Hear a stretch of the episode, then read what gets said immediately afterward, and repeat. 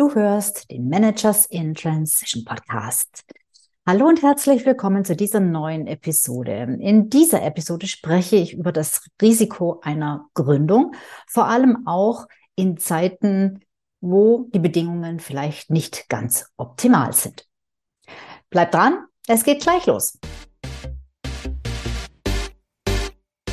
Hallo, ich bin Sabine Vottelau und ich war eine Managerin in Transition.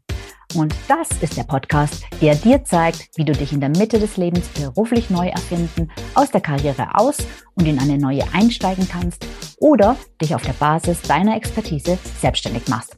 Ich zeige dir, wie du gut durch den meist zähen Veränderungsprozess kommst und dich neu ausrichtest, sodass du das, was dich ausmacht und was du willst, in einem Job oder einer Selbstständigkeit leben kannst.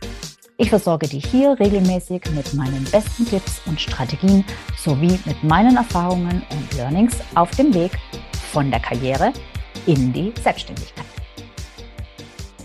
Hallo zu dieser Folge zum Thema Risiko, Risiken einer Gründung. Und zwar speziell Risiken, wenn du in einer Krise gründest. Das ist nicht das erste Mal, dass ich über dieses Thema spreche. Also, wenn du mal schauen möchtest oder mal hören möchtest, Podcast-Episoden 66 und 67 drehen sich auch um das Thema Gründen in der Krise. Da habe ich das Thema diskutiert mit Lux Meyers. Ähm, heute will ich das einfach vor, den, vor dem aktuellen, vor der aktuellen Situation, den aktuellen Entwicklungen nochmal von einer anderen Seite beleuchten. Und möchte hinterfragen, ob eine Gründung tatsächlich ein so großes Risiko ist oder ob es nicht eigentlich riskanter ist, es nicht zu tun unter bestimmten Voraussetzungen. Ja, jetzt, wo ich diese Folge hier aufnehme, aufzeichne, ist es Ende November 2022. Wo stehen wir? Wir sind gefühlt seit zweieinhalb Jahren in der Krise beziehungsweise in mehreren Krisen, die sich gegenseitig sozusagen die Türklinke in die Hand geben. Das ist gestartet mit Corona in 2020 und äh, jetzt äh, dieses Jahr in 2022 kam der Ukraine-Krieg dazu. Daraus hat sich dann eine Energiekrise entwickelt und diese Energiekrise trieb uns, treibt uns in eine Inflation. Derzeit haben wir eine Inflationsrate von circa 10 Prozent. Und das ist schon ordentlich, würde ich sagen. So, und jetzt gehen wir davon aus, dass die Wirtschaft äh, in eine Rezession geraten wird. Und Anlass eigentlich dieser Podcast-Episode ist, oder dieses Videos ist, dass ich vor kurzem eine Studie gelesen habe, die stammt aus dem August diesen Jahres. Das ist eine Studie über die Ängste der Deutschen und die wird seit über 30 Jahren regelmäßig jedes Jahr erhoben. Und ja, wen wundert es, in der Studie kam raus, bei der Studie kam raus, dass in den letzten Jahren die Ängste der Deutschen wachsen, zunehmen, wieder einmal. Es gab natürlich in den letzten 30 Jahren auch noch andere Phasen, wo das der Fall war. Und dann wird in dieser Studie sehr genau hinterfragt und sehr ausführlich abgeklopft, um welche Ängste es da geht. Und die werden dann in eine Rangfolge gebracht. Und die Angst, die an allererster Stelle steht, und zwar wirklich weit voran vor der zweiten, das ist die Angst vor steigenden Lebenshaltungskosten. Ja, alles wird teurer. Unser Geld ist immer weniger wert. Das ist ja Inflation. Deshalb sprechen wir von einer Inflation. Und ich meine, wenn am Ende des Jahres von 10.000 Euro mal als Beispiel, nur noch 9000 übrig sind, puh, dann tut es schon weh, ne? Das ist wirklich ordentlich. So, jetzt stellt sich die Frage, was kann man dagegen tun? In Zusammenhang aber mit dieser Studie ist mir noch was anderes aufgefallen, was ich wirklich bemerkenswert finde. Also es gibt ganz, ganz viele verschiedenste Ängste. Ängste, äh, an diesem Krieg beteiligt zu werden, Ängste vor Naturkatastrophen, ähm, Atomkatastrophen, ähm, Ängste vor steigenden Steuern, weil ähm, der, der Bundeshaushalt alles wieder refinanzieren muss, was er ausgegeben hat und so weiter und so fort. Und sage und schreibe erst an Stelle 21 kommt die Angst vor einem Jobverlust. Und das finde ich auf der einen Seite natürlich positiv. Ich finde es cool, dass doch so wenige Menschen um ihren Job bangen. Ähm, ich stelle mir aber schon die Frage, wie das sein kann, wenn doch das Thema Finanzen, also wirklich die wichtigsten Probleme, die, oder die dringendsten Ängste, die schlimmsten, die größten Ängste, haben alle mit der finanziellen Situation zu tun. Und da liegt doch eigentlich die Verbindung ziemlich nahe, zu sagen, okay, damit ich das einigermaßen wuppen kann, muss ich auf jeden Fall meinen Job behalten und mein Einkommen gesichert haben. Aber scheinbar, weil sie nicht sind andere ähm, Ängste einfach übermächtig und überlagern diese Angst vor Jobverlust oder wir haben wirklich die Angst nicht. Ich weiß es nicht. Spielt auch jetzt nicht die große Rolle. Ich fand es nur bemerkenswert und wollte es ja auch mal zum Besten geben. Also Angst vor Jobverlust, das nicht. So weit, so gut. Aber Angst, dass einfach immer weniger Geld da ist, beziehungsweise dass das vorhandene Geld einfach für immer weniger äh, reicht. Und ja, ähm, es gibt eine Kaufzurückhaltung sogar bei Konsumgütern, also sogar bei dem ganz alltäglichen Einkaufen, bei Lebensmitteln und natürlich auch bei größeren Anschaffungen. Die werden jetzt halt eher verschoben. Ja, es gibt gewisse Unterschiede nach Einkommensklassen, aber tatsächlich ist es so, dass sich das durch alle Bevölkerungsschichten und alle Einkommensklassen durchzieht. Es gibt auch noch ein bisschen einen Unterschied zwischen Geschlechtern und es gibt auch noch ein bisschen Unterschied im Alter, aber das ist alles nicht gravierend und nicht wirklich relevant. Also, Hauptangst ist, sind finanzielle Ängste und allen voran eben ähm, ähm, ähm, ähm Lebenshaltungskosten steigen ähm, und ich kriege die einfach nicht mehr wirklich gut gedeckt. Ähm, Wohnraum wird unerschwinglich, ist, glaube ich, an Platz drei. Also das sind so die Ängste, die haben alle irgendwo was mit Geld zu tun. Die wichtigsten Ängste, die genannt werden. Gleiches Einkommen, klar, bei Inflation bedeutet gleiches Einkommen effektiv Verlust. Ich kann, ich bekomme einfach einen niedrigeren Gegenwert für das, was ich verdiene. Das heißt, um meinen Lebensstandard halten zu können oder vielleicht sogar im besten Fall erhöhen zu können, was ja doch oft auch das Ziel ist, dass man ihn im Lauf der Zeit steigert. Um das zu schaffen, muss dein Einkommen irgendwie wachsen. Und jetzt ist die Frage, wie dir das gelingt. Klappt das tatsächlich in der Anstellung? Klappt es in deinem jetzigen Job? Hm, wahrscheinlich in diesen Zeiten, die wir zurzeit haben, hm, eher schwierig. Ja? Denn ich weiß nicht, ich glaube nicht, dass es derzeit um Gehaltserhöhungen so wahnsinnig gut bestellt ist, denn auch die Firmen müssen natürlich ähm, ihre Kosten äh, im Blick halten, ihre Kosten teilweise auch ja, reduzieren. Jetzt, was gibt's denn für Alternativen? Was hast du für Alternativen jetzt als Führungskraft, als Managerin, als Manager oder auch einfach als Fachkraft, als Angestellter, Angestellte? Was hast du für Möglichkeiten, jetzt mit dieser Situation ähm, umzugehen? Es gibt sicherlich viele Alternativen, na, wie bei fast jedem Problem, bei fast jeder Herausforderung. Ich habe jetzt mal fünf rausgepickt, über die ich sprechen möchte. Die erste Alternative ist, die Situation auszusitzen. Ja, also ich halte jetzt einfach still und warte ab. Die Frage ist aber, wie lange dauert das Ganze? Sicher wird es nicht ewig dauern. Jede Rezession hatte bisher irgendwann mal ein Ende und es wird auch bei dieser jetzt so sein. Aber manchmal dauert es Jahre. Also es heißt eben, wie lang soll ich das aussitzen? Wie lang muss ich warten? Wie lang halte ich das durch? Und selbst wenn ich es durchhalte, jetzt äh, von, von finanzieller Seite her, ist ja die Frage, wie lange will ich das durchhalten von persönlicher Seite her? Denn wenn ich sowieso schon lange vielleicht mit meinem Job hadere und vielleicht schon eben an dem Punkt bin, sonst würdest du hier wahrscheinlich diese Folge nicht sehen beziehungsweise hören, ähm, dass ich mir überlege, ob ich nicht ganz aussteigen soll aus der Anstellung, dann kann eben auch ein Jahr oder zwei Jahre schon ganz schön lang sein. Also die Frage ist, ist dieses Aussitzen eine wirkliche Alternative für dich? Zweite Alternative, Job wechseln. Ja, okay. Auch eine Möglichkeit. Die Frage ist zum einen, wird's da besser? Zum anderen, Kriege ich durch den Jobwechsel wirklich mehr Gehalt? Oder ist es sogar gar nicht so einfach in meiner Position noch den Job zu wechseln, Vielleicht ist es auch gar nicht so einfach in meinem Alter, den Job noch zu wechseln. Verstehe mich bitte nicht falsch. Ich bin der absoluten Überzeugung, dass auch Ü50 noch ewig Zeit ist, richtig, richtig gute Jobs zu finden, weil da ist man eigentlich auch erst richtig gut. Da hat man einfach so wahnsinnig viel Erfahrung, die man einbringen kann. Aber dennoch, in manchen Branchen ist es mit Ü50 nicht mehr so einfach. Und ja, wir haben einen Fachkräftemangel, aber halt auch nicht in jedem Fach, sondern nur in bestimmten Fächern.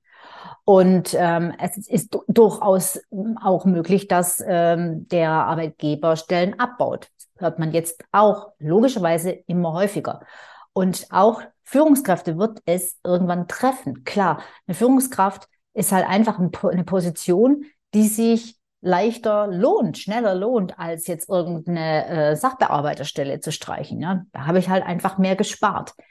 Ähm, aber jetzt mal, wollen wir mal gar nicht darauf eingehen, dass es sein könnte, dass man auch noch den Job verliert. Dieses Worst-Szenario möchte ich überhaupt gar nicht aufzeichnen. Aber die Frage ist halt, bringt das die, ein Jobwechsel wirklich mehr Geld? Ähm, und die Frage, die ich in diesem Zusammenhang eigentlich noch viel, viel relevanter finde, macht es Sinn, wenn du vielleicht eben jemand bist, der schon länger lieber raus würde aus dem Job, sich aber bisher einfach nicht getraut hat, ähm, bisher den Schritt noch nicht geschafft hat, bisher noch am Zweifeln und, und am Hadern ist, warum solltest du dann jetzt bitte den Effort machen, die Mühe, die Energie aufbringen und nochmal einen Jobwechsel vollziehen? Das ist aus meiner Sicht Energie in, in, in das falsche Projekt gesteckt. Alternative drei. Was kannst du tun, damit das Vermögen beziehungsweise damit das, damit das Einkommen nicht weniger wird, ähm, sondern mehr wird? Dein Lebensstandard mehr wird, besser wird, höher wird und nicht niedriger. Naja, sofern du Vermögen hast, könntest du auch dein Geld für dich arbeiten lassen. Ähm, das heißt, du müsstest dein Geld halt entsprechend gut anlegen, so dass es dir entsprechend auch Zinsen bringt. Nur auch das ist in der Zeit gar nicht so einfach. Im Moment, ja. Alternative 4. Ersparnisse abbauen. Ich habe neulich in einer Nachrichtensendung einen Experten gehört und der sprach von einer Entsparung, die scheinbar derzeit stattfindet in Deutschland. Ähm, was so viel heißt wie, die Menschen haben relativ viel Geld angespart durch Corona, weil man in Corona-Zeiten einfach gar nicht so viel ausgeben konnte. Viele sind, konnten nicht in Urlaub fahren etc. So hat sich Geld angesammelt und davon wird jetzt im Moment sozusagen gezehrt. Das wird jetzt abgebaut, aber irgendwann ist das weg. Und auch da stellt sich natürlich die Frage, wie lange dauert das? Wie lange dauert die Rezession? Wie lange dauert äh, die Inflation? Wie lange, wie lange kann ich mein Erspartes eben nutzen, um davon vielleicht die höheren Kosten zu decken? Mal ganz abgesehen davon, ob ich das will, meine Ersparnisse aufzubauen. Aber es ist immerhin eine Alternative von Ersparnissen in Teilen leben. Und Alternative 5, das ist natürlich die, die ich präferiere, ist eine Selbstständigkeit.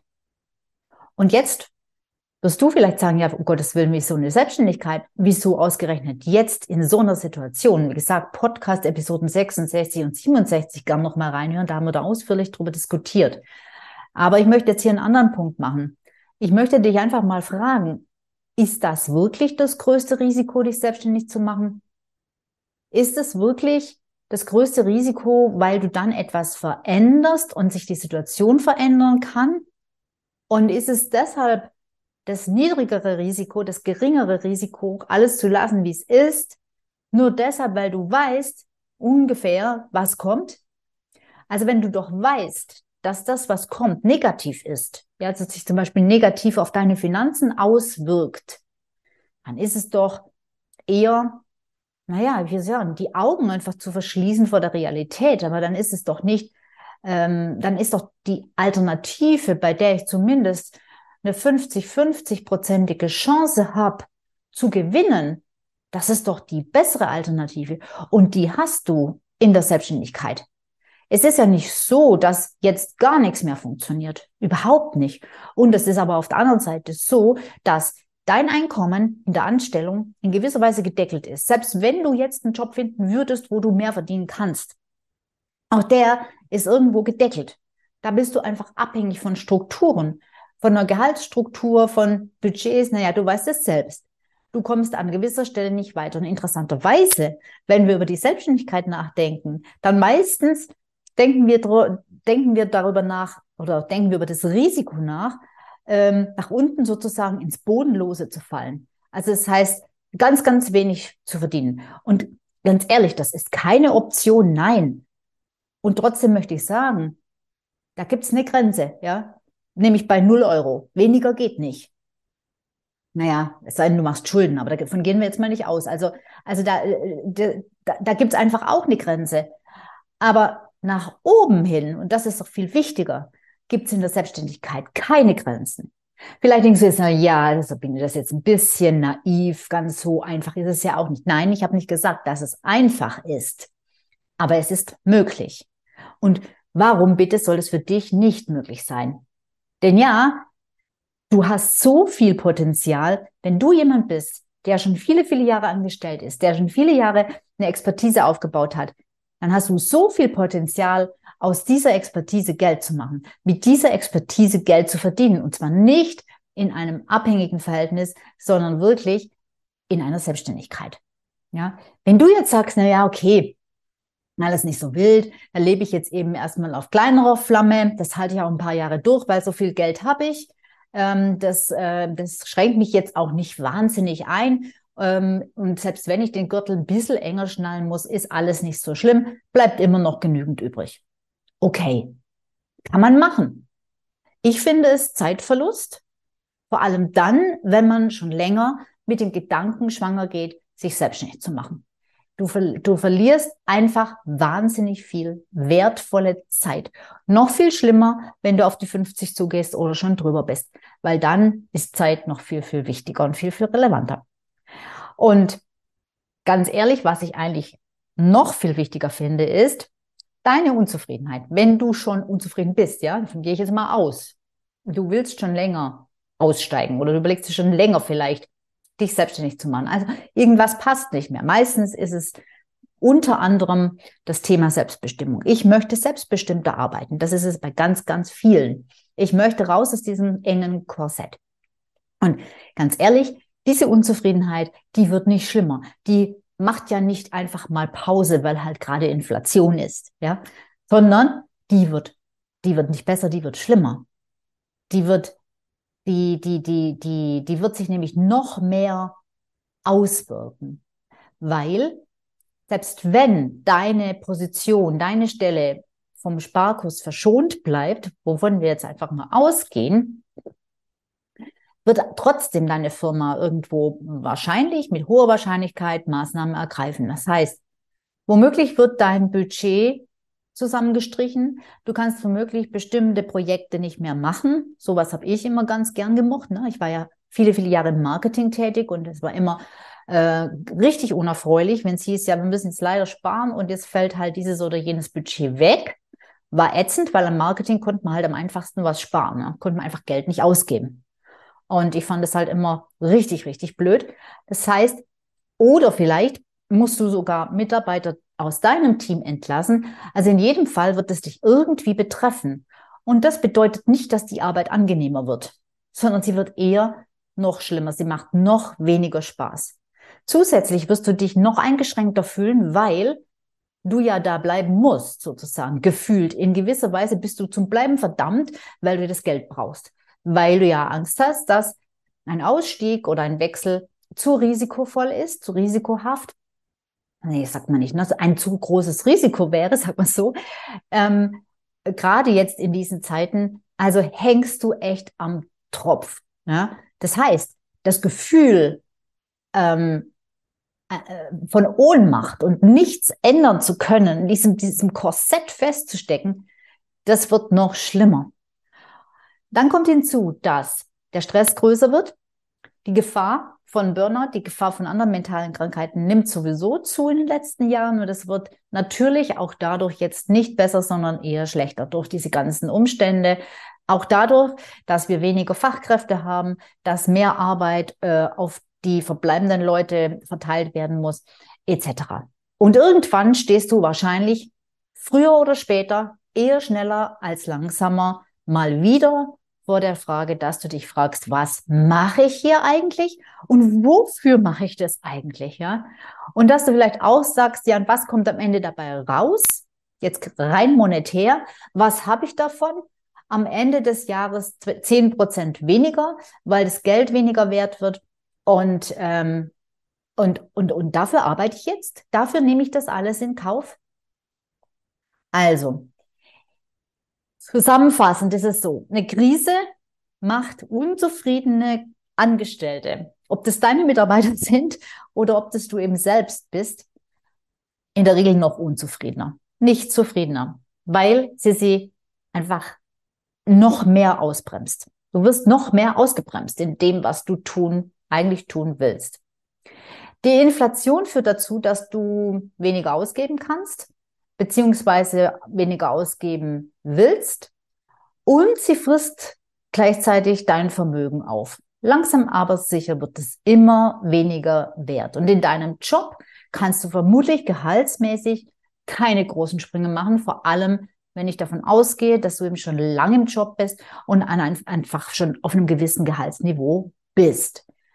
Richtig Geld machen hingegen kannst du, indem du deine Expertise in der Selbstständigkeit anbietest, indem du rausfindest, wem du genau helfen kannst, wen du unterstützen kannst, mit genau dem, was du kannst. Und bitte denk nicht, dass das nichts Besonderes ist. Bitte denk nicht, dass das sowieso tausend, hunderttausend andere auch können und schon vorher sich selbstständig gemacht haben. Da gibt es nämlich einen, einen ganz großen Unterschied zwischen den Anbietern. Die aller, aller, aller, allermeisten, 98 Prozent würde ich jetzt mal sagen, sind nicht positioniert und verraten leider ihren idealen Kunden nicht, dass sie bei ihnen an der besten Adresse sind, weil sie sich einfach, weil sie es einfach nicht kommunizieren. Und da hast du an der Stelle einfach riesengroße Chancen.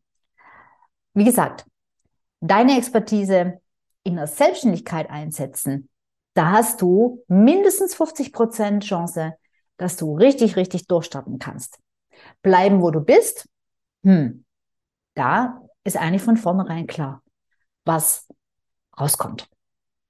So, ich wünsche mir sehr, ich wünsche dir sehr, dass ich das in gewisser Weise inspirieren konnte und dass du jetzt vielleicht denkst, Mensch, ja, vielleicht wäre das doch die richtige Entscheidung oder ist das doch die richtige Entscheidung.